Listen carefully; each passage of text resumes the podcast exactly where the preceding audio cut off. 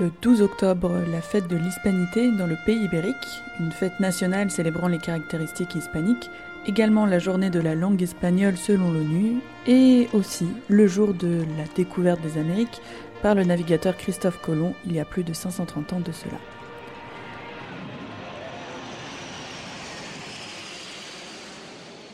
La jeunesse de la fête nationale espagnole montre encore l'impact de la relation coloniale entre l'Espagne et l'Amérique du Sud aujourd'hui, voire plus largement entre l'Occident et les pays latino-américains, alors que des penseurs, penseuses, militants, militantes d'Amérique latine luttent encore pour décoloniser les territoires, les pensées et les corps. Ce n'est pas une célébration, mais une mobilisation. En cette journée de la diversité culturelle en Argentine, ces autochtones venus du Chili et de Bolivie font entendre leur voix.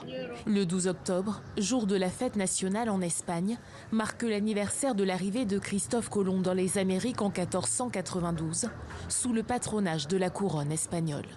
Au Mexique, les peuples autochtones parlent eux d'un génocide. Tout vestige de la colonisation et toute statue du navigateur ne sont plus les bienvenus. Dans quel contexte les politiques coloniales se sont instaurées entre l'Europe et l'Amérique du Sud? Comment la pensée coloniale émergea? Comment celle-ci se reflète encore dans les relations internationales? Et peut-être par-dessus tout, comment sortir de ce paradigme et lutter contre les colonialités contemporaines? Au fil des luttes. Radio Parleur. Le son de toutes les luttes.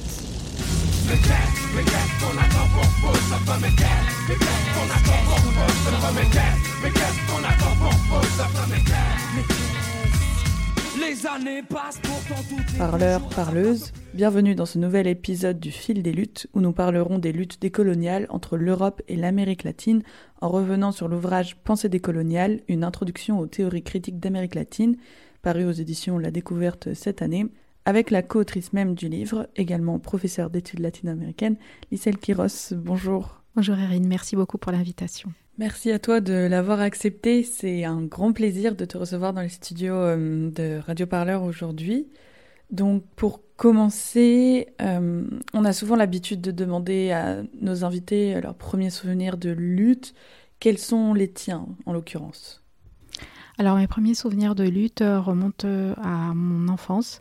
Euh, je, je, suis originaire d'un quartier populaire de Lima et euh, mes parents avaient fait l'effort de me mettre dans, un, dans une école euh, privée ce qui leur demandait beaucoup de, sacrifices financiers, enfin nous demandait. Et, les premières luttes dont je me souviens, c'est moi et enfin mes frères, mes sœurs, ma sœur et moi, résistant à ça, à, cette, euh, à ces formes ensemble, en essayant de s'entraider pour garder euh, les bourses qu'on pouvait avoir, pour pour euh, pouvoir nous, maintenir dans, ce milieu qui était un milieu très hostile où on vivait, on subissait beaucoup de racisme et de classisme. Et, donc d'essayer ensemble, en famille, en communauté, là, de, trouver des stratégies de résistance sans, que, sans faire sentir à nos parents à quel point c'était difficile pour nous de, de, résister, que bon, finalement, on aurait, on, aurait pu lâcher l'affaire, mais on a, bon, on s'aidant, les grands, moi, l'aîné, vis-à-vis des plus jeunes, en les aidant à faire euh, les devoirs, en essayant de garder quand même euh, des, euh, des, forces, même si on n'avait pas mangé de la journée pour tenir et le soir quand même se, motiver pour y retourner en se disant que les parents faisaient un grand sacrifice. Voilà, c'est ce sont mes premiers souvenirs de lutte en commun, en famille. Et donc j'imagine que ça t'a marqué jusqu'à aujourd'hui dans tes recherches, dans tes études à l'université? Dans mes recherches, dans les études, et c'est la question raciale, euh, elle, était, elle a été centrale dans ma, dans ma trajectoire, même si à, cette époque je conceptualisais pas du tout. Alors euh, ce qui est particulier à mon pays d'origine, je suis, je suis une immigrée et j'ai passé mon enfance, mon adolescence au Pérou, c'est que hum, on n'imagine pas le Pérou. En fait, on se sentait péruvien et on sentait que les Péruviens, on était des, des racisés, enfin, on savait raciser.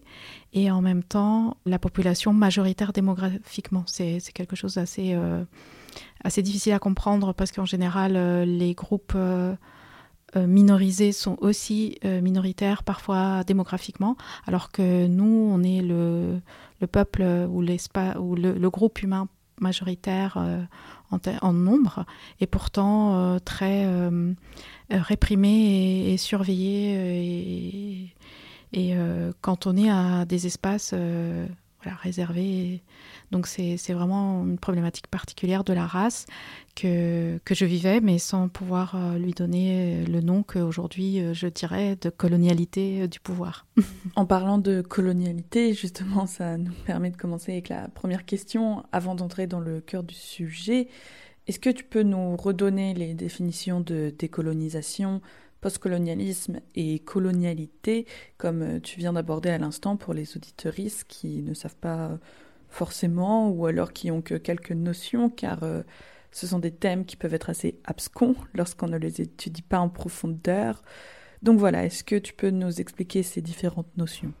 Oui, alors je dirais que le terme général et le plus ample, c'est celui de colonialité, et qu'il faut distinguer de la colonisation et même du postcolonialisme de, du, aussi. Alors, dans la pensée pour la théorie décoloniale, je dis Dabiayala, qui est un nom autochtone euh, des Amériques. Donc depuis ce lieu d'énonciation-là, je parle pas, enfin je parle depuis ce lieu d'énonciation. La colonialité, ce sont des formes de pouvoir et de domination basées notamment sur des questions de genre et de race, et de race surtout, qui distinguent les populations à des fins économiques et capitalistes. En d'autres termes, on a distribué, on a catégorisé les personnes, par exemple la catégorie indien, la catégorie esclave, noir ou afro, enfin, euh, comme, on les appelle à l'époque, pour un travail particulier. C'est ça qui a permis le développement et la globalisation du capitalisme, cette distribution, parce que euh, en distribuant de la sorte euh, ces populations, on les a hiérarchisées et aussi on les a mises au service d'un groupe dominant, celui des Européens, à cette époque, enfin, considéré euh, durant la, colonisation les, Européens et puis ensuite les Occidentaux. Et ces phénomènes de domination, la colonialité ou la perspective décoloniale dit qu'ils ne se sont pas terminés au moment des décolonisations. Et c'est pour ça qu'on distingue colonialité et colonisation. La colonisation, c'est une période assez précise, historique précise.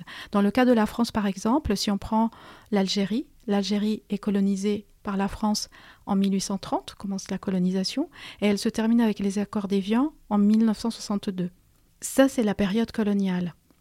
Mais la colonialité déborde cette période, et justement, même après, hein, euh, enfin, dans une perspective euh, décoloniale, après l'indépendance de l'Algérie, on peut voir, ou d'autres territoires colonisés, on peut voir que les formes de domination instaurée durant cette période se perpétue. Et pourtant, on ne peut pas dire que l'Algérie est une colonie française, ou qu'on ne peut pas dire que l'espace de la France-Afrique, même si on sent, on sent qu'il y a justement des rapports encore coloniaux de pouvoir, mais on ne peut pas dire, et la France dit, mais nous, on n'est pas, on n'est pas les colonisateurs, on les a laissés se rendre indépendants, c'est même pas notre, même s'ils n'arrivent pas à se débrouiller, si, si ces pays n'arrivent pas à sortir de leur sous-développement, c'est de leur faute en perspective décoloniale, on dit non, c'est pas. Enfin, effectivement, il y a eu des mouvements de décolonisation, des indépendances par exemple en Amérique latine, de décolonisation en Afrique. Mais en fait, les formes coloniales de domination, celles qui instaurent ces séparations dans l'organisation du travail, Hein, par rapport à des critères raciaux, elle persiste jusqu'à aujourd'hui. C'est pas un hasard, par exemple, que à Rio de Janeiro, les favelas, elles soient à 90-95% peuplées d'Afro-Brésiliens. C'est c'est des formes encore coloniales et le Brésil n'est plus une colonie euh, portugaise. Euh, c'est pas un hasard non plus qu'à Mexico ou, au Mexique, euh, les populations autochtones dites indiennes, elles soient euh, celles qui ont le taux de pauvreté et de pauvreté extrême le plus important. qu'elles subissent la les discriminations dans tous les secteurs de l'économie et qu'elles ne servent qu'à produire euh, que la force de leurs bras pour euh, pouvoir subsister. Donc en fait, ces formes anciennes persistent et c'est ça qu'on appelle la colonialité. C'est-à-dire que c'est pour ça que en perspective décoloniale, on ne sépare pas colonialisme, postcolonialisme, néocolonialisme. On se dit, en fait, ces formes-là, enfin, on comprend la, la logique, mais on dit, en fait, c'est que tout est un peu la même chose. On peut les nommer différemment si vous voulez. Enfin, nous, personnellement, je n'ai rien contre, mais je pense que la notion plutôt de colonialité montre cette continuité, que justement il n'y a pas eu de séparation. Dans le cas par exemple de l'Amérique euh, de l'Amérique dite latine, les indépendances datent du 19e siècle, donc euh, ces pays, ces pays d'Amérique dite latine se sont sont devenus indépendants au 19e siècle, mais ceux qui ont continué à diriger ces États qui les ont créés, qui ont créé le, Mexique, l'Argentine, le Pérou, la Bolivie, l'Équateur, eh bien c'était des élites européennes, enfin d'origine européenne. Donc en fait, oui, on peut dire euh, ils avaient, euh, je ne sais pas, une carte d'identité euh, équatorienne ou panaméenne, mais globalement c'était des descendants d'Européens qui ont maintenu les formes anciennes de domination. C'était les créoles, les descendants des colons européens nés sur le sol latino-américain. Et donc la décolonisation, suite à sa définition, ce serait la déconstruction de tous ces schémas coloniaux? Alors, on ne dirait pas décolonisation, puisque les décolonisations sont un, moment euh, spécifique de, de l'histoire. Par exemple, souvent, par exemple, en France, on pense décolonisation, c'est plutôt les décolonisations asiatiques et africaines du, 19e, du 20e siècle. Pardon. Et on dirait décolonialité. C'est colonialité et donc euh, ce qui viendrait à être euh, la partie, enfin, anti ou dé, ça serait la décolonialité. la décolonialité, c'est un, c'est une recherche. Hein. c'est une recherche et nous-mêmes on ne sait pas euh, parce que le monde il s'est tellement transformé, par exemple pour nous en plus de 500 ans, comme tu le dis là, qu'on va fêter encore. enfin, fêter, les Européens vont encore célébrer euh, de leur point de vue cette euh, découverte, mais qui est en réalité le début justement de ces formes coloniales de pouvoir pour nous. Défaire cela, après plus de 500 ans, c'est assez compliqué. Donc la décolonialité est cette recherche de trouver les moyens avec dans le monde dans lequel on vit, sachant que on va pas revenir et que l'idée, il n'y a pas non plus d'âge d'or et c'est pas la, pensée décoloniale, c'est pas ah, revenons donc euh, à 1492 ou à 1490. Euh, non, c'est on est dans le monde dans lequel on vit euh, globalisé où le capitalisme domine désormais l'ensemble pratiquement et il y a des c'est les coins où, où cette colonialité n'est pas ne s'est pas installé sont minimes, sont très très peu aujourd'hui, sont en voie de disparition. La décolonialité, c'est penser comment on va défaire ces formes coloniales.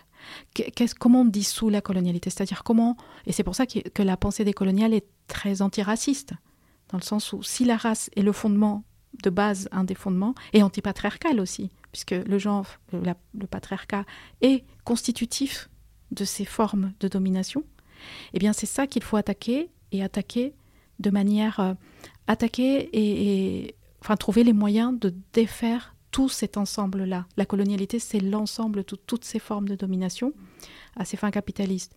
Donc, et aussi anticapitaliste, c'est une réflexion aussi euh, de comment on sort de ce capitalisme, tout en pensant la race, tout en pensant euh, le genre. Donc, comment on, globalement. Alors, la première euh, la première action ou euh, le premier axe serait d'abord de se dire, comme il y a des formes autres encore qui persistent par exemple chez les peuples dits premiers ou les peuples autochtones du monde, pas uniquement dans, dans les Amériques, c'est pas uniquement en Amazonie, mais euh, en Indonésie, en Asie, dans, toutes ces, dans, dans, beaucoup d'espaces. Tous les territoires, il y a des populations autochtones en Scandinavie, en Europe du Nord. Voilà, exactement. Le globe entier, il y en a encore, heureusement je dirais, mais ces peuples sont extrêmement en, extrême difficulté, voire pour certains en voie de disparition, parce que la colonialité, c'est un rouleau compresseur.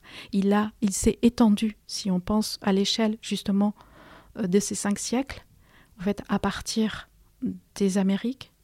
Il s'est étendu ailleurs, en Afrique, en Asie, et aujourd'hui, il occupe vraiment la, plus grande partie de, de, la planète. Donc, si on peut penser des colonialités, ça serait d'une part déjà encore soutenir et soutenir d'une manière ferme, déterminée, absolument nécessaire par, euh, ces peuples qui ont une autre cosmovision, qui ont d'autres formes de rapport à la terre, de rapport à leur, à leur territoire, de formes de vie, et qui ne sont pas forcément toutes, d'ailleurs tous ces peuples qui, résistent, qui sont pas forcément des formes, par exemple, patriarcales, qui sont beaucoup plus équilibrées. Pour certains, pour d'autres, se retrouvent, enfin, on a différents cas, mais quand même de résistance, je dirais, c'est le premier axe de la décolonialité, penser ces peuples autres. Et puis pour nous, ici, juste euh, pour, pour euh, ce point-là, et ici, penser à comment défaire cette, la modernité, c'est-à-dire questionner beaucoup la modernité, à travers d'un terme que les décoloniaux appellent la transmodernité, comment transcender cette modernité tout en partant d'elle, parce que voilà, on est par exemple dans un plateau où il y a de la technique, donc comment on fait à partir de là pour défaire ces formes coloniales de pouvoir? C'est parfait que tu parles de la modernité, car ça va rejoindre euh, la prochaine question. On aura l'occasion de reparler de ces mouvements de lutte pour savoir euh, comment est-ce que l'on peut contrer ces pensées euh, coloniale qui subsiste encore aujourd'hui. Mais donc pour revenir sur le livre, très rapidement dans le livre que tu as coécrit par ailleurs avec euh, Philippe Collin, un autre euh, universitaire qui s'intéresse à ces rapports coloniaux en Amérique latine, vous reliez le colonialisme avec la modernité, une modernité qui a mené à la production d'un nouveau monde euh, et dès l'expédition de Christophe Colomb en 1492, selon le sociologue décolonial péruvien euh, Quijano. Pourquoi relier ces deux concepts au juste? Alors, c'est Aníbal Quijano qui, en forgeant ce concept de colonialité du pouvoir, va penser, enfin va changer un petit peu le curseur et la définition de la modernité. La modernité était définie d'ailleurs par les postcoloniaux et en général dans la pensée européenne comme un phénomène qui se développe surtout à partir des Lumières, de l'époque des Lumières et surtout au XIXe siècle. La modernité, bah, comme son nom l'indique et qui reste encore présent dans nos esprits aujourd'hui, c'est de dire bah, tout ce qui est technologique, technique, euh, bah, la révolution industrielle par exemple, par essence, euh, ces modernités, elle est, elle est présentée comme quelque chose de positif, mais lorsque ça arrive dans des territoires colonisés, euh, eh bien, ça fait des dégâts. En fait, c'est pour ça qu'on parle de d'une double, d'une comme une monnaie, enfin comme la monnaie qui a les deux, les deux côtés. La modernité se présente comme quelque chose de fantastique, enfin à partir du 9e siècle, les chemins de fer, euh, l'industrie, euh, les, les, les, voitures, les avions, etc. Mais quand ça arrive dans les territoires justement premiers, dans ces, dans ces espaces de peuples autochtones qui n'ont rien demandé, qui vivent tranquillement, mais auquel on leur impose ces formes-là, eh bien, ça devient de la colonialité. C'est euh, ce qu'on entend encore aujourd'hui, le discours de oui, d'accord, euh, on les a colonisés, mais on leur a apporté le développement, on leur a apporté de la modernité. Bon, pour la pensée ou dans la perspective décoloniale, cette modernité transmise ou, propagée par les Européens, en fait, ce sont des formes de colonialité va accompagner. Et donc on dit que la colonialité, c'est euh, le côté obscur de la modernité. Hein. et aujourd'hui, on le voit par exemple dans toutes ces questions de climat. Aujourd'hui, on se dit, bah, justement, on nous a présenté par exemple la voiture comme le grand, dans les années 20, lorsque Ford sort sa Forte euh, au, début du XXe siècle, comme le, grand, euh, la grande révolution pour tout le monde, tous les ouvriers pourraient avoir une voiture. Et aujourd'hui, on se dit, la voiture, c'est un problème. Donc, ces formes Euh, la modernité est toujours présentée comme quelque chose de positif et on voit que les effets après enfin, sont coloniaux. Il y a beaucoup d'effets de colonialité. La différence, et pour revenir à la question de 1492, c'est que souvent on voit cette modernité, surtout au 19e siècle, 20e siècle, et ce que dit Aníbal Quijano, par la suite aussi des autres penseurs, et je m'inscris aussi dans, cette dans cette ligne-là, c'est de dire qu'en fait, cette modernité, elle ne commence pas au XVIIIe siècle, ni au 19e, elle commence en 1492. Parce qu'en fait, c'est lorsque Christophe Colomb et euh, ses acolytes, et puis ensuite les Européens, notamment euh, les Espagnols et les Portugais, s'installent et, et conquièrent et envahissent ce territoire, c'est à partir de là qu'on commence à mettre, à créer cette modernité comment on crée la modernité en, laissant penser à ces peuples colonisés que l'Europe est supérieure, que leurs dieux sont que le christianisme est supérieur à toutes les religions euh, locales, que tout ce qui vient d'Europe est absolument parfait, que la pensée européenne est supérieure à la pensée de ces peuples. Voilà, c'est là la modernité. Là commencent les germes de la modernité. Que euh, le fer, l'acier, euh, les luttes à cheval, enfin les, conquistadors qui arrivent par exemple avec leurs armures, que l'armure, l'armure par exemple, est une technique de une technique euh, militaire supérieure aux techniques militaires locales. Donc c'est moderne, c'était c'est moderne à l'époque, enfin on dirait, c'est de la modernité et cette modernité, on commence déjà à l'imposer à la fin du XVe siècle. Et donc, euh, c'est à ce moment-là que débute cette modernité associée à la colonialité. Là, clairement, c'est-à-dire lorsqu'arrivent ces conquistadors avec des armures, les chevaux qui sont transportés euh, de, de l'Europe à l'Amérique, eh bien, on fait croire, on va dire aux, colonisés, voilà, voilà la supériorité, voilà les formes supérieures de faire euh, de lutte, de politique. Lorsqu'on leur impose aussi l'organisation coloniale, on leur dit ça c'est supérieur, c'est mieux d'avoir un vice-roi, c'est bien d'avoir un évêque, la religion catholique, le baptême, bah, toutes ces formes-là sont des formes coloniales de pouvoir, mais qui sont présentées déjà à l'époque comme modernes, enfin, c'est-à-dire supérieures à celles de la, qui sont locales. Donc ça voulait dire que hum, dans ce rapport de supériorité, le système était pensé pour maintenir les inégalités entre les colons et les peuples colonisés. Absolument. C'est ce que dit Aníbal Quijano dans son article défini, euh, un des, des premiers articles où il va commencer à penser la notion de colonialité. Il dit, Aníbal Quijano est un euh, penseur marxiste. Il travaille avec euh, Emmanuel euh, Wallerstein sur la question de justement la création du système monde, comment le capitalisme est, est devenu planétaire. Mais il se dit, en fait, si ce capitalisme il a pu, il a pu devenir planétaire et pu s'imposer à l'échelle de la planète, c'est grâce à quelque chose qui lui a servi d'une manière particulièrement efficace, c'est la race. Il dit la, la race est l'instrument de domination le plus efficace inventé euh, depuis euh, les 500 dernières années. À ce moment-là, en, 1992, il dit c'est l'instrument de domination le plus efficace. Il est efficace pourquoi?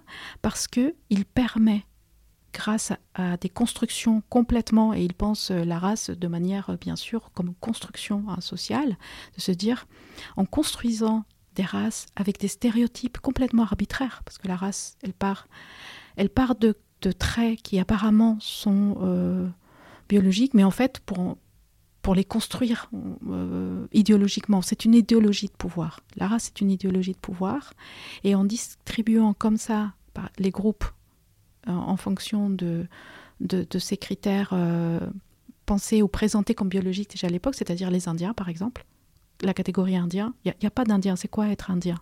Indien, il n'y a pas une langue indienne, il y a en 1492 au moins 800 peuples différents qui parlent des langues différentes, qui, ont des noms différents, qui vivent différemment. On ne peut pas penser que les Inuits du nord du Canada vivent de la même manière que les Aguarung de, de, l'Amazonie. Ils n'ont pas les mêmes langues, ils n'ont pas le même climat, ils n'ont pas la même manière de s'habiller, de manger, ils n'ont pas les mêmes nourritures, et pourtant tous vont être considérés comme indiens. C'est-à-dire qu'on va créer une catégorie raciale cette catégorie raciale. la première, par-dessus les Européens, il n'y a rien non plus en commun, sinon qu'ils sont les conquistadors, ils vont être mis de manière supérieure. Ensuite, lorsque on va organiser la, la traite transatlantique, l'esclavisation, où euh, on va esclaviser des personnes africaines, on va créer une autre catégorie dans les Amériques, très et, et ce qui est hum, dans ce dispositif, comme c'est assez facile de de séparer chacune, chacun de ces groupes parce que on peut les voir effectivement par des traits physiques, on peut faire la différence, on peut les distinguer, eh bien on va pouvoir mieux contrôler la main d'œuvre. C'est facile de distinguer, par exemple, hein, un, homme noir, on se dit il doit être dans les plantations, donc on l'envoie dans les plantations. C'est simple. On voit un dit indien et on l'envoie dans les mines pour extraire l'or, l'argent, parce que c'est ça dont le capitalisme a besoin. Donc vous voyez, c'est euh, la, la race va être euh, le, vraiment le point d'appui, le système, c'est ce que dit Quijano, de ces, ces systèmes de, domination à des fins capitalistes. il ne faut pas oublier, en fait, la colonialité, c'est pas juste dire, bon, on crée des races pour créer des races à la rigueur. Si on crée des races, mais que tout le monde avait accès à la nourriture, au logement, à tous les biens et surtout au respect de la personne et de la dignité de la personne, on pourrait se dire, bon, c'est pas tellement malin, mais soit. Mais en fait, on crée des races pour distinguer, opposer aussi, opposer fortement, pour qu'il n'y ait pas de révolte. Et tout ça au bénéfice d'un groupe, qui est toujours le groupe dominant et majoritaire, qui est le, le groupe des Européens, et leurs descendants dans beaucoup d'espaces, ou qui s'associent ou qui se, se greffent dans ce groupe. Et c'est intéressant que tu parles de la traite transatlantique parce que justement, euh, dernièrement, en juillet, il y a eu un sommet entre la CELAC, donc euh, la communauté d'États latino-américains et caraïbes, un groupement régional des, des 33 pays du continent et qui a pour but de promouvoir le développement dans leur pays, avec euh, l'Union européenne. Et dans le compte-rendu de ce sommet à Bruxelles, il en est sorti que, je cite, les dirigeants déplorent vivement les souffrances indicibles infligées à des millions d'hommes, de femmes et d'enfants en raison de la traite transatlantique des esclaves. Est-ce que ce ne serait pas un début de pensée décoloniale, justement, un début de changement des mécanismes coloniaux pour me faire l'avocat J'aimerais, j'aimerais y croire. Euh, ce n'est que, de, mon point de vue, c'est qu'on arrive à, un moment de l'histoire où on, a beaucoup évacué, voire, euh, enfin, on a fait, on, a voulu cacher euh, le soleil avec un doigt, enfin, ou vraiment se voiler un peu la face, en disant non, la race n'existe pas, ces formes de domination coloniale se sont terminées.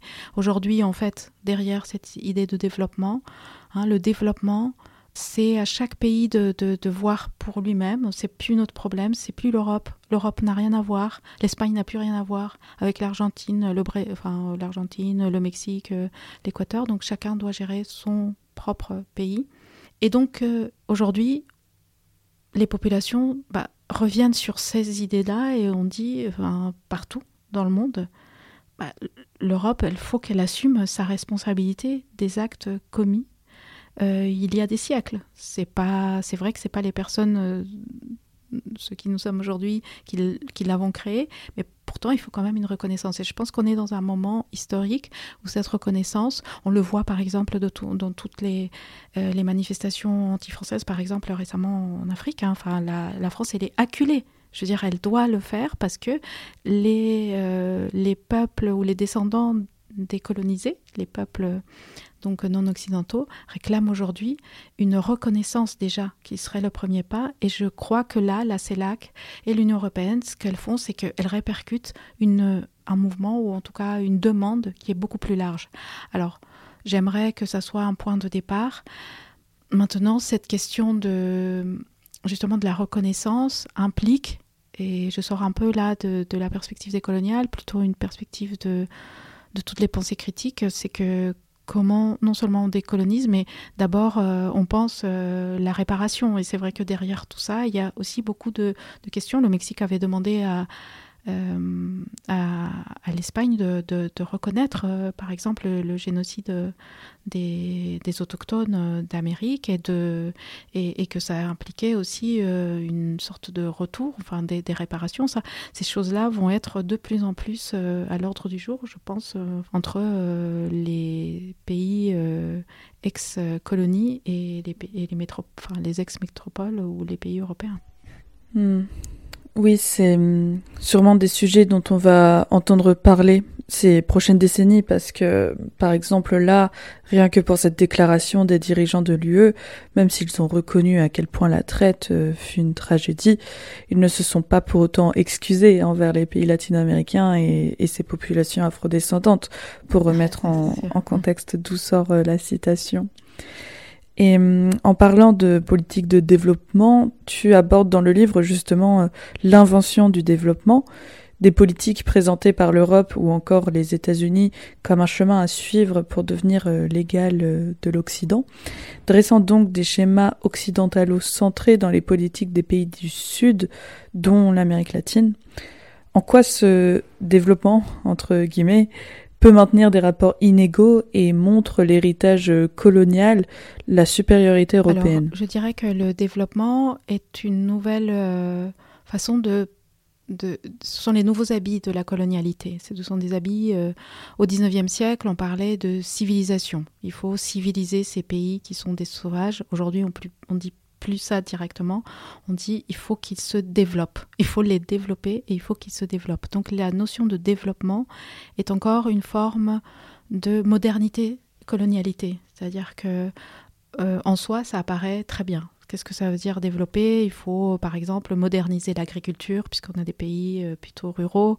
Moderniser l'agriculture, ça veut dire introduire euh, des machines, ça veut dire introduire des tracteurs, des moissonneuses, que sais-je, des outils techniques, mais des outils techniques qui sont pensés par l'Europe, pour l'Europe d'abord, et qui vont être imposés à des populations euh, sous cette idée de transfert de technologie. D'ailleurs, c'est transfert de technologie, enfin, comme si euh, les peuples euh, autres que les, qui ne sont pas occidentaux, les non-occidentaux, ne pouvaient pas trouver de la technologie et que le mouvement inverse, d'ailleurs, c'est toujours comme ça, la, la colonialité, c'est-à-dire que c'est un mouvement de, de l'Occident vers les autres peuples et pas l'inverse, alors qu'il y a des techniques, mais confirmées de partout, enfin, les, les rizières euh, d'Asie ou les systèmes de culture, par exemple, dans les Andes, dans les montagnes, sont absolument des systèmes enfin, pratiquement parfaits d'organisation, par exemple, de gestion de l'eau, de gestion aussi de l'ensoleillement, des cultures, et pourtant personne ne se dit il faut importer ça, enfin, transfert de technologie, les techniques euh, mises au point depuis euh, des siècles et qui ont montré leur efficacité, on pense pas comme ça. Oui, ça va dans un sens, comme si la pensée intellectuelle venait que d'un seul continent sur Terre. Donc en fait, à ces peuples qui ont leurs propres problématiques et qui ont leurs propres réponses aux problématiques, on va leur dire non, vous devez vous développer et vous développer ainsi. Développement, ça veut dire quoi? Ça veut dire, par exemple, industrialiser des pays qui n'ont pas de tradition, euh, enfin je pense euh, en Amérique du Sud justement, pas de tradition industrielle. Et pourquoi le besoin est absolument, enfin moderniser, ça voudrait dire ou, développer, créer ou, faire des autoroutes, même les chemins de fer, même, enfin cette idée par exemple que c'est très positif de faire des trains, de construire des, des, routes de chemin de fer, parce que c'est comme ça qu'on va développer le pays. Mais est-ce que ces populations ont besoin de ça? Est-ce que le chemin de fer est un modèle à, à exporter partout? Est-ce que tous les, reliefs, est-ce que tous les reliefs sont adaptés? Je pense par exemple encore une fois à la cordillère des Andes. Est-ce que c'est nécessaire? Est-ce qu'on peut traverser? Est-ce que voilà Donc le développement est une notion qui est absolument coloniale dans le sens où, en apparence, tout est beau. C'est de la modernité, c'est ça qu'il faut. Il faut leur apprendre. D'ailleurs, euh, aujourd'hui, euh, c'est euh, voilà l'énergie solaire, leur apprendre des choses que voilà, on se dit mais pourquoi l'Occident doit donner euh, des leçons, enfin, enseigner à des, peuples qui savent faire leur savent se gérer depuis longtemps. Plutôt laissons-le les, le faire de manière. On devrait les accompagner, ça serait logique en fait de dire bon alors qu'est-ce qu'on fait? Qu'est-ce que vous voulez qu'on fasse? Bon, vous nous laissez par exemple plus de place parce que là vous arrêtez, vous êtes en train de nous grignoter, grignoter de la place, donc on veut plus. Enfin c'est ça, c'est des choses comme ça qu'on devrait faire. Là, le développement est plutôt toujours l'idée que l'Occident sait mieux que le reste faire et, et, et, faire euh, euh, qu'un pays aille mieux. Et en réalité, on voit très bien que c'est un leurre parce que tous les pays auxquels on dit il faut que vous vous développiez, eh bien à la fin on se retrouve sur des pays qui n'arrivent pas justement et qu'on et qu'on va culpabiliser ensuite en disant bah voilà Haïti pas on n'arrive pas à se développer voilà c'est le pays euh, un des pays les plus pauvres de l'Amérique latine sinon le plus pauvre de l'Amérique dite latine. Bah c'est de leur faute ça veut dire qu'en fait ils sont incapables de le faire parce que euh, ils n'arrivent pas à, développer comme on leur dit de faire ils n'arrivent pas à gérer. Le Pérou ne sait pas comment gérer son développement, donc c'est sa faute. Ce qui justifie après les possibilité d'intervention de, en disant voilà, comme au 19e siècle, on doit les civiliser parce qu'eux-mêmes, ils ne savent pas faire. Ils sont, enfin, ils sont limités intellectuellement ou limités en général. Et le développement est, est, un, est un système de euh, d'oppression finalement. C'est-à-dire que le modèle qu'on impose de développement, c'est pas un modèle adapté à tous les États et à toutes les régions du monde. Et, pourquoi devrait-il l'être? D'ailleurs, c'est ça la question. Pourquoi devrait-il l'être? Pourquoi un peuple ne peut pas vivre, s'il le souhaite, sans, sans industrie, sans s'intégrer justement au système capitaliste? Le développement, c'est aujourd'hui la manière de faire que ces États intègrent le système capitaliste et l'organisation internationale du travail. Donc, euh, et ça, avec la pression et, le soutien et la main forte des institutions dites internationales, dont l'ONU, bah justement la CELAC, euh, les, euh, la Banque mondiale, ce sont ces formes, ces institutions internationales font pression pour qu'on fasse les choses comme l'Occident a décidé qu'on le fasse. Face à ce constat, dans ce monde inégal et vieux de plus de 500 ans, les auditoristes peuvent bien se demander ce qu'elles peuvent faire pour lutter contre ce système, contre ce système colonial, qui est le bras droit du système économique capitaliste, qui a juste pour but euh, de s'étendre, peu importe qui, quoi, se dresse sur son chemin. Donc, est-ce que la lutte ne commencerait pas hum, en cessant l'assimilation? Je parle à partir du territoire euh, latino-américain, du Sud en cessant l'assimilation avec les pays du Nord et donc en affirmant sa propre identité euh, Je pense qu'aujourd'hui, il y a beaucoup de résistance. Euh, il y en a toujours eu. Hein. Je pense la pensée anticoloniale, elle, date du moment même de la formation de la, colonialité. Mais euh, pour aujourd'hui penser la décolonialité, je crois qu'il faut soutenir toutes ces formes de, résistance dans tous les États euh, dans tous les espaces anciennement colonisés, parce que même si on se trompe, même si on n'a pas les, les,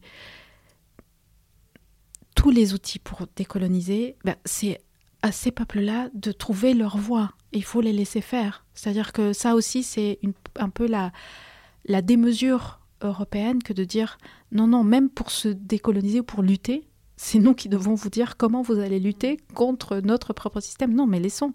Et même s'il y a des erreurs, bah, les Européens aussi se trompent. Je veux dire, euh, enfin, pourquoi euh, on ne pourrait pas, nous, nous tromper, enfin, au Sud? Donc, pensez, laisser cette... Euh, je, pense que si pour les auditoristes qui souhaiteraient soutenir ces, ces luttes, bon, déjà, c'est d'écouter ce que ces peuples ne pas être un white savior. Exact, absolument. C'est-à-dire que voilà, ça aussi, ce système, on va aider, on doit aider, donc on, y va. Euh, je vais porter mon sac de riz, euh, je vais aller donner des cahiers, mais pourquoi D'abord, posons la question de quoi avez-vous besoin? Est-ce que c'est ça Et puis répondre en fonction si on peut? Et par ailleurs, de questionner justement notre modernité, c'est-à-dire que tout, tout ce qu'on considère comme absolument positif parce que c'est ça la modernité, nous dire que il y a beaucoup de choses qui sont positives. Et ça, à nous, décoloniser nos, imaginaires, c'est défaire un peu ça. Je m'explique avec un exemple. On considère que euh, l'éducation, hein, souvent on va dire, il faut éduquer, c'est ça la solution, l'éducation, la santé. Oui, pour nous, et certes, en Occident, on fait, ce sont des, des régions qui justement se gèrent très bien, mais est-ce que l'école par exemple, c'est absolument l'école occidentale, j'entends, hein, parce que c'est pas parce qu'il n'y a pas d'école euh, euh, chez les Quechua autour du lac Titicaca ou euh, à Puno qu'il n'y a pas de savoir, qu'il n'y a pas de connaissances, qu'il n'y a pas de transmission des connaissances. C'est pas parce qu'il n'y a pas une école occidentale que les gens n'apprennent pas, que ne savent pas parler, que ne savent pas transmettre des savoirs. Est-ce que c'est l'école? Vous voyez, on est avec l'idée moderne que c'est ça la modernité une école c'est bien. Parce que nous, on nous a dit que l'école c'est très bien, donc il faut qu'on mette des écoles partout.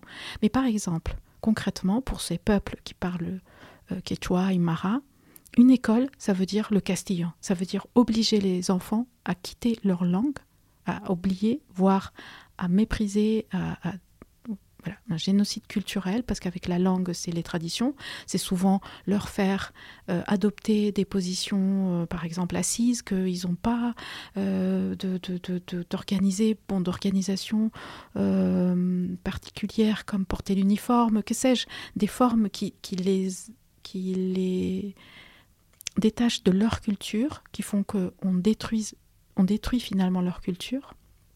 Et ça, on ne se pose pas la question de ce que, des effets que on dit non, c'est très bien d'avoir des écoles.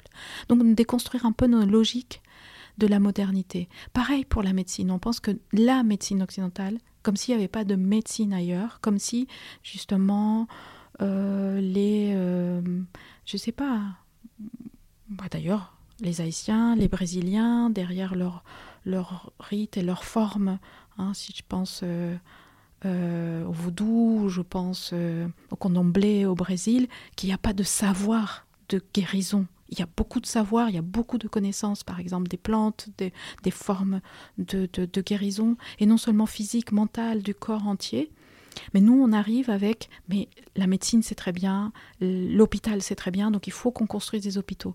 Les hôpitaux, c'est juste parfois impossible à, mettre en place, et puis surtout, ça ne correspond pas forcément à ce dont les populations ont besoin. Donc je dirais, pour nous, si on veut aussi lutter, peut-être déconstruire notre idée que nous sommes toujours les sauveurs, que nous sommes toujours ceux qui savons tout, et que notre modèle à nous, qui peut être très justifié, très bien ici, bah, ne s'applique pas partout, y compris sur les choses qu'on pense positives comme l'école ou comme la santé ou l'hôpital par exemple. C'est intéressant que tu parles de la santé et de la médecine car euh, à un moment dans le livre avec ton collègue, vous abordez justement des formes médicinales qui sont devenues mondialement connues et qui sont une sorte d'attraction touristique pour les personnes originaires d'Europe et des États-Unis. Donc, euh, qui pose également des questions à quel point à quel point les personnes originaires d'Europe et d'Amérique du Nord peuvent s'approprier ce genre de savoir, peuvent aller sur ces lieux pour, euh, oui, uniquement s'approprier les connaissances. Euh, oui, les connaissances médicinales et uniquement dans un but lucratif par ailleurs. Absolument. Alors oui, et c'est valable. Enfin, ça c'est aussi un des aspects de la colonialité, ce qu'on appelle la colonialité du savoir, qui est euh, que le groupe dominant reconnaît euh, un savoir et il est facile pour lui, enfin il est autorisé parce qu'il est enfin parce qu'il y a une suprématie à se l'approprier, à le détourner et à le prendre pour soi sans aucun retour pour les populations euh, qui sont les, les, vrais autoristes, de, de, ce savoir. Et on peut le dire à travers, par exemple, ce rite, comme le chamanisme, etc., qui devient aujourd'hui des formes hein, très touristiques, très, euh, d'ailleurs, capitalistes. En fait, ça s'inclut plutôt dans des systèmes capitalistes. Le tour, ah, et même les, tours de la favela, le tour, euh, faire euh, aller voir le, le, le, le, chaman, faire le rite, faire une séance de magie noire ou de vaudou pour voir ce que ça, enfin, la transe, vivre la transe comme des expérience euh, d'ailleurs complètement individuelle et surtout à des fins enfin, vraiment capitalistes économiques de, loisirs personnels. Et surtout à partir de là, défaire euh, parce que ces formes sont des formes non seulement de résistance, mais sont des formes très politiques, par exemple. Hein, souvent, dans ces espaces, euh, bah, il y a eu la, résistance à la colonialité, en, guérissant euh, le trauma colonial, par exemple, on, résistait. Et en prenant, lorsque les, dominants, et en l'occurrence les occidentaux, prennent ces formes de connaissances, eh bien, ils les dépolitisent, et, c'est plus facile, enfin, en, fait, et, les rendent aux populations euh, locales un, produit complètement dépolitisé, complètement vide, enfin une coquille vide. Et je prendrais euh, pour euh, je rattacherai par exemple toute la question de la musique, des musiques euh, qui sont des musiques euh, de résistance, par exemple la, capoeira brésilienne. Hein, qui, sont, qui étaient des, rappels de justement de la résistance autour du, des gestes, résistance anticoloniale et puis d'affirmation et d'affirmation de, la culture, enfin de la culture de ces, de ces communautés euh, marronnes notamment, comment lorsque euh, les Européens prennent ces musiques, ça ou, le rap, ou, bon, là c'est pas l'Amérique, mais bon, le rap ou le reggaeton, dans ses formes premières de résistance, et on fait un produit euh, complètement commercial, vidé de ses forces politiques et on le leur vend, on, leur vend en plus euh, sous forme de, de disques, de, d'artistes qui vont faire euh, remplir euh, enfin, des stades de, France ou que sais-je, alors que on a perdu. donc ça, c'est des formes aussi de colonialité, hein, des formes de colonialité d'appropriation et d'appropriation, ce qu'on appelle l'appropriation culturelle, c'est-à-dire que le groupe dominant, et c'est ça la spécificité de l'appropriation culturelle, c'est le groupe dominant, il prend ça comme si c'était à lui, mais surtout, euh, se, en, il va s'en bénéficier de manière économique pour, ça, pour se renforcer lui, sans retourner et sans donner en échange quoi que ce soit. Enfin, il n'y a que de l'extraction. C'est pour ça que la notion d'extractivisme aussi qu'on développe est importante. On extrait, on extrait, et on ne rend rien. Et c'est ça aussi la colonialité. Hmm.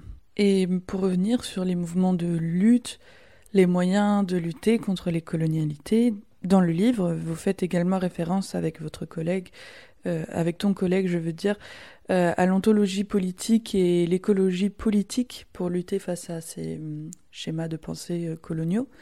Est-ce que tu peux expliquer en quoi consistent ces théories plus exactement? Alors, l'écologie, pour, pour les peuples autres qu'occidentaux, c'est, pas c'est pas une rubrique, c'est pas un champ à part. enfin, je dirais que ça c'est la colonialité a aussi fait distinguer euh, et séparer ce qui avant était un tout. C'est-à-dire qu'aucun peuple premier, aucun peuple autochtone du monde, et ça c'est pas uniquement en Amérique dite latine, mais c'est dans le monde, ne sépare la communauté de son espace de vie et ne se considère pas supérieur. Ça c'est une création occidentale à des fins de domination. C'est-à-dire que dans la formation de la colonialité, par exemple, cette idée que y, a, à partir du XVIe siècle, on impose l'idée que les hommes, d'ailleurs l'homme avec un H majuscule, homme, on dit, c'est pour ça, droit de l'homme, etc., l'homme est supérieur à la nature. Ça, c'est une notion qui n'a jamais existé dans aucun peuple. Enfin, je défie, enfin, même les anthropologues ou les ethnologues qui me disent où on voit ça dans des peuples autres. Hein, c'est plutôt une forme, une, un schéma de pensée qui s'est développé plutôt en Occident et je pense que c'est parce que c'est en lien avec des formes de domination. quand, lorsque les Européens commencent à penser la domination de, des autres peuples, c'est aussi penser la domination de la nature. Et donc penser l'écologie ou la pensée euh, écologique euh, décoloniale, c'est se dire que voilà, c'est ça le leur premier, c'est-à-dire penser que l'homme est supérieur, ce qui fait que l'homme maîtrise la nature, l'homme est au-dessus de la nature, et donc l'homme peut décider ce que fait, ce qu'on fait avec la nature, et ce qu'on apprend aux enfants depuis tout petit, c'est-à-dire ah une fourmi, pas je l'écrase, ah une, enfin je fais euh, ce que je veux, je suis plus, enfin et, et, je dois pas rendre des comptes. Ça, ce sont des formes de pensée qui ne sont pas euh, des, des formes diffusée partout.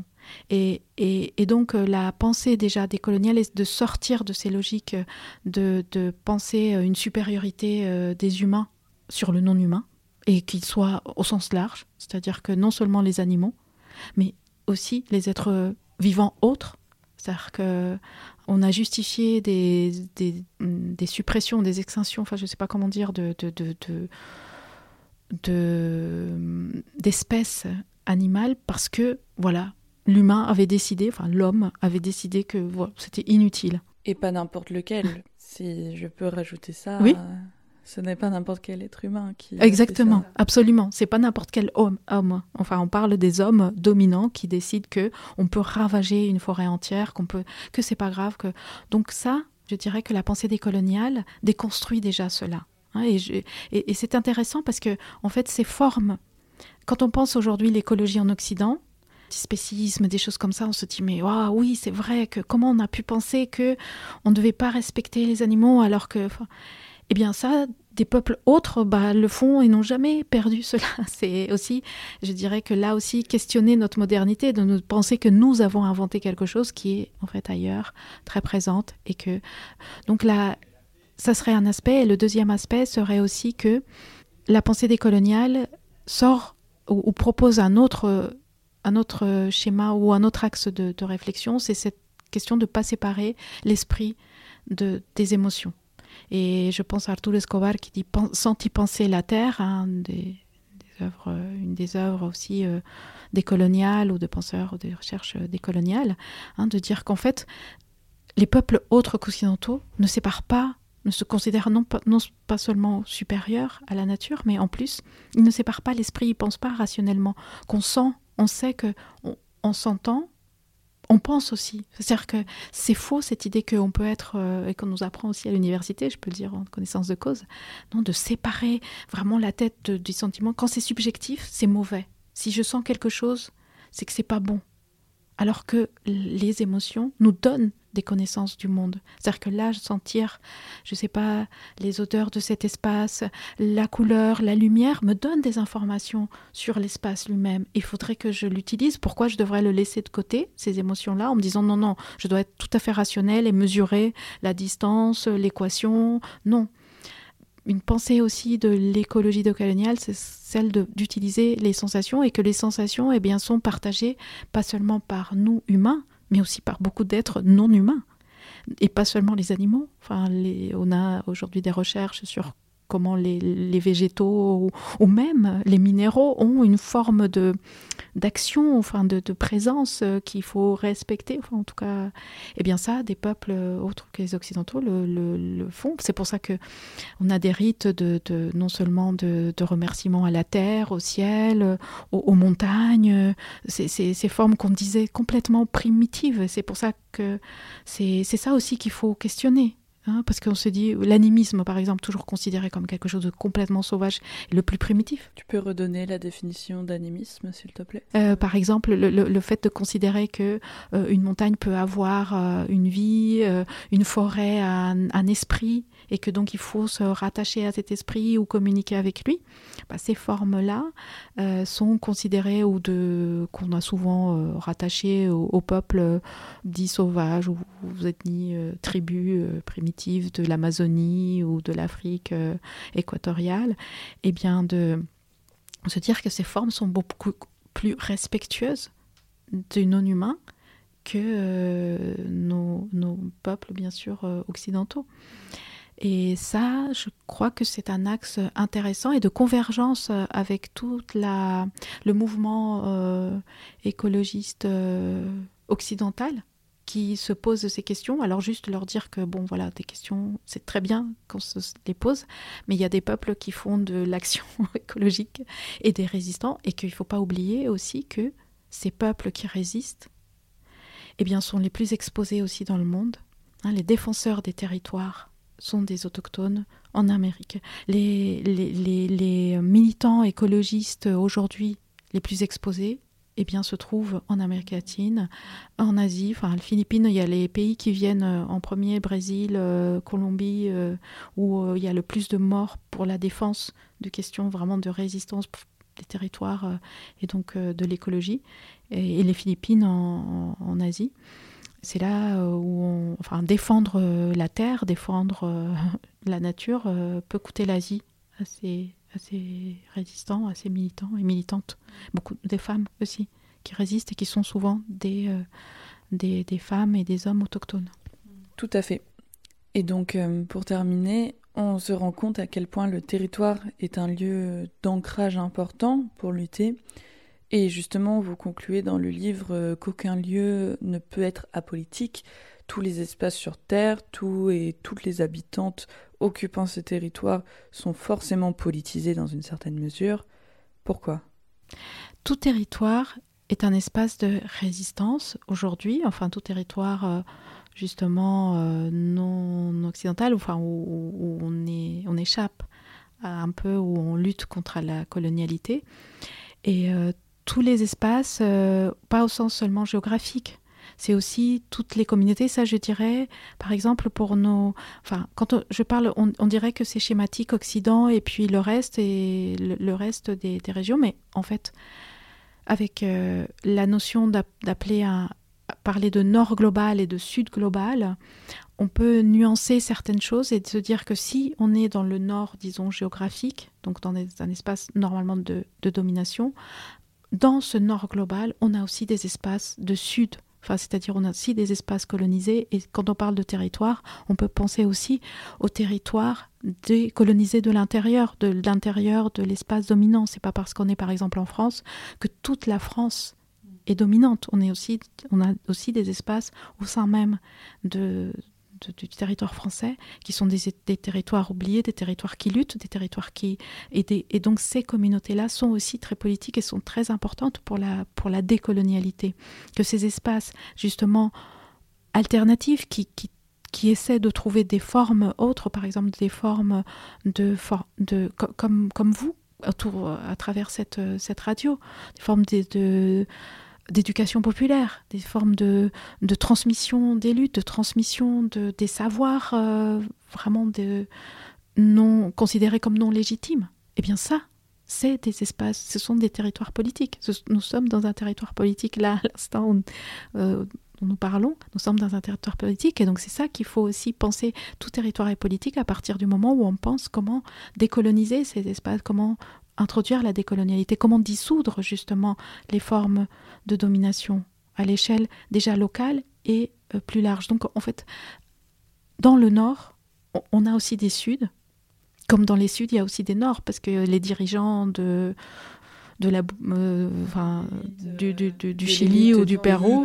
Et les pas du tout comme des barrios, des quartiers. Exactement, et ils sont, euh, ils vivent dans un nord euh, plus nord que nous. C'est-à-dire que quand on va à Lima dans des quartiers où vivent ces élites, ce sont des quartiers, enfin des maisons que ici personne ne pourrait. Enfin, on se dit mais quelle beauté, enfin des piscines, les, des vigiles, des, des, des, des, vraiment de trois ou quatre euh, grilles pour pouvoir entrer, une super protection, des, quartiers vraiment réservés avec euh, la domesticité, enfin des formes de, voilà, de domination que même en Europe, euh, parfois on ne voit pas autant. Donc c'est avec ces notions de nord et sud global, on peut aussi nuancer et se dire que quand on parle, c'est pas quelque chose de, très schématique, c'est parce qu'on est géographiquement au nord, tout ce qui est au nord va très bien et tout ce qui est au sud euh, est que de l'oppression. On a aussi des formes euh, locales euh, d'oppression qui sont des nord dans le sud et des sud dans le nord.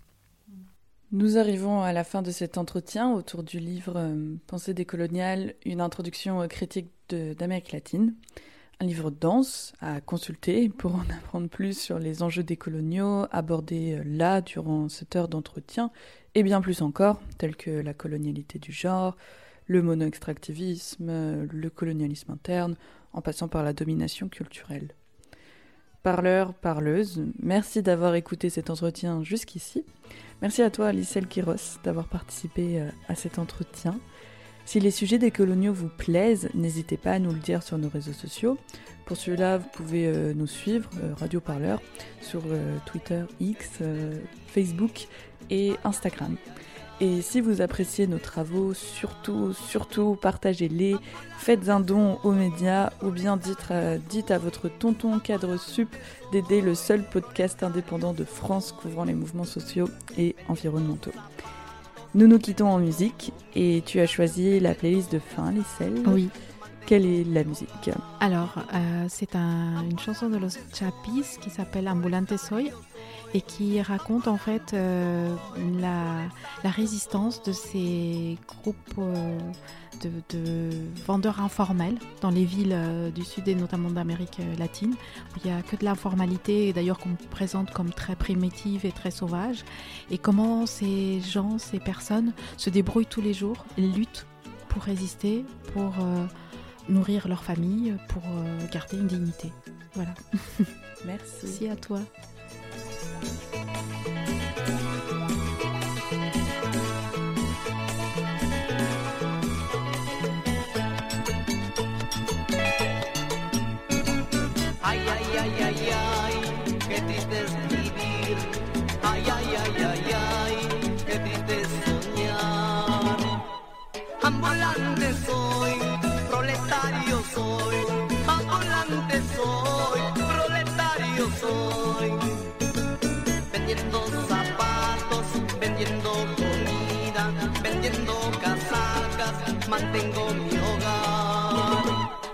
Ambulante soy, proletario soy, ambulante soy,